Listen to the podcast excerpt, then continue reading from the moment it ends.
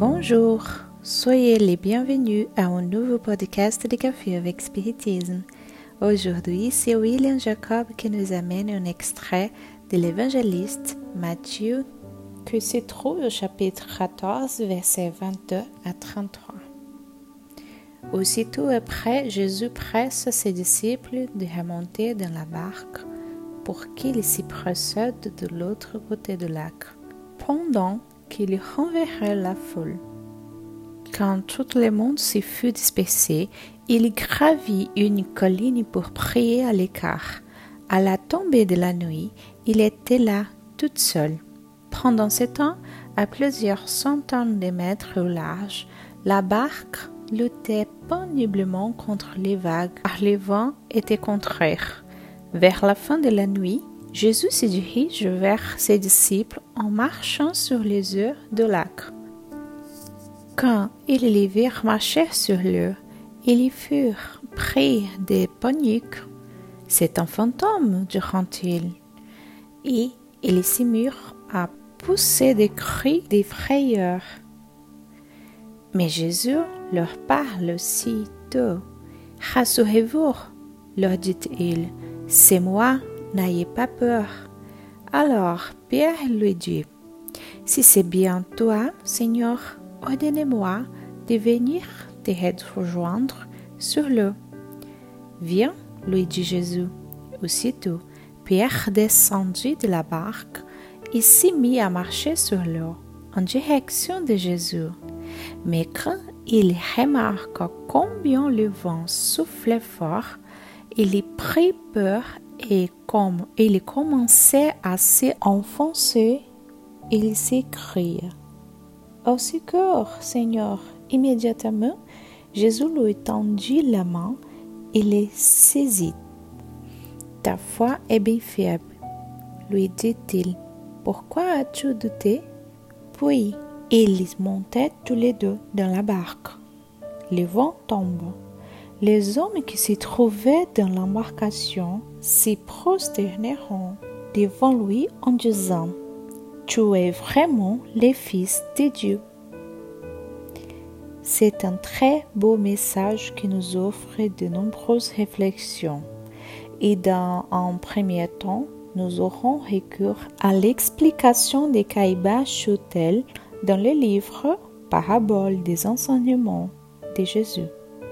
Dans les chapitres intitulés Jésus marche sur la mer, dont il est dit La vie de Jésus et de ses actes sont vraiment merveilleux. Son pouvoir dominait tous les éléments, sa sagesse connaissait tous les mystères. Son action était donc prodigieuse. Médium du vent qui résume tous ses dons, il s'est entretenu avec tous les grands prophètes de l'au-delà qui l'ont suivi dans sa mission en l'aidant. Il a marché sur la mer à pied sec, conformément à la loi de la lévitation des corps que le spiritisme enseigne et explique aujourd'hui. Ses disciples les voyant marcher sur les eaux, et comme il faisait nuit, ne les connaissait pas distinctement, jugeant qu'il s'agissait de l'apparition d'un esprit quelconque, fait qu'il avait déjà observé plusieurs fois, étant donné la peur qui s'était abattue sur, sur eux et leur exclamation C'est un fantôme. Après que les maîtres se soient fait connaître, ils lui ont fait confiance et Pierre lui a demandé la permission d'aller sur les heures. Accédant à Jésus, Pierre quitta la barque, enveloppé dans les flûtes de son maître, et, aidé par les esprits qui accompagnaient Jésus, il l'évita jusqu'à ce que, vacillant, c'est-à-dire perdant la foi, il perd l'aide supérieure et s'y submerge. Reconnaissant plein de peur l'impuissance divine, il fait de nouveau appel à Jésus soutenu par lui. Au contact du Nazaréen, la foi lui revient et il est porté jusqu'à la barque en compagnie du Maître. défaite a tellement étonné ceux qui étaient dans le bateau qu'ils ont adoré Jésus en disant En vérité, tu es le Fils de Dieu. En plus de tout ce que Caïbar a placé, nous pouvons observer dans ces passages racontés par Matthieu comment Jésus est toujours prêt à nous aider.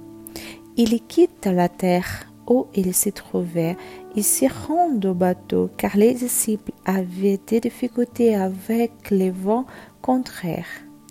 Face à l'excitation de Simon, Pierre, qui l'évitait lui aussi sur les eaux, les maîtres les laissent plonger un peu pour lui montrer qu'il est nécessaire de garder la foi même dans les moments les plus difficiles. Mais il ne refuse pas l'aide de que Simon la demande. Par conséquent, face aux turbulences, aux incertitudes, aux insécurités de la vie, mettons notre orgueil de côté et demandons l'aide de eux. N'attendons pas que Jésus nous tende, les mains et nous aide comme il l'a fait pour Simon-Pierre. Pour que nous nous sentions aidés, mais soyons attentifs car dans le monde, il y a beaucoup de personnes qui sont les envoyés de Maître pour soulager les douleurs et les angoisses que nous ressentons. Ce ne sont pas des êtres spéciaux ou des missionnaires comme on les pense. C'est là peut-être un ami qui nous envoie un message de bonne humeur, un parent qui nous soucie de nos douleurs, ou quelqu'un que nous ne connaissons même pas bien, mais qui à ce moment-là a fait quelque chose d'important pour changer notre journée en mieux. Comme Jésus nous avertit à certains moments de sa vie, ayons des yeux pour voir et des oreilles pour entendre. Beaucoup de paix et jusqu'au prochain épisode de Café avec Spiritisme.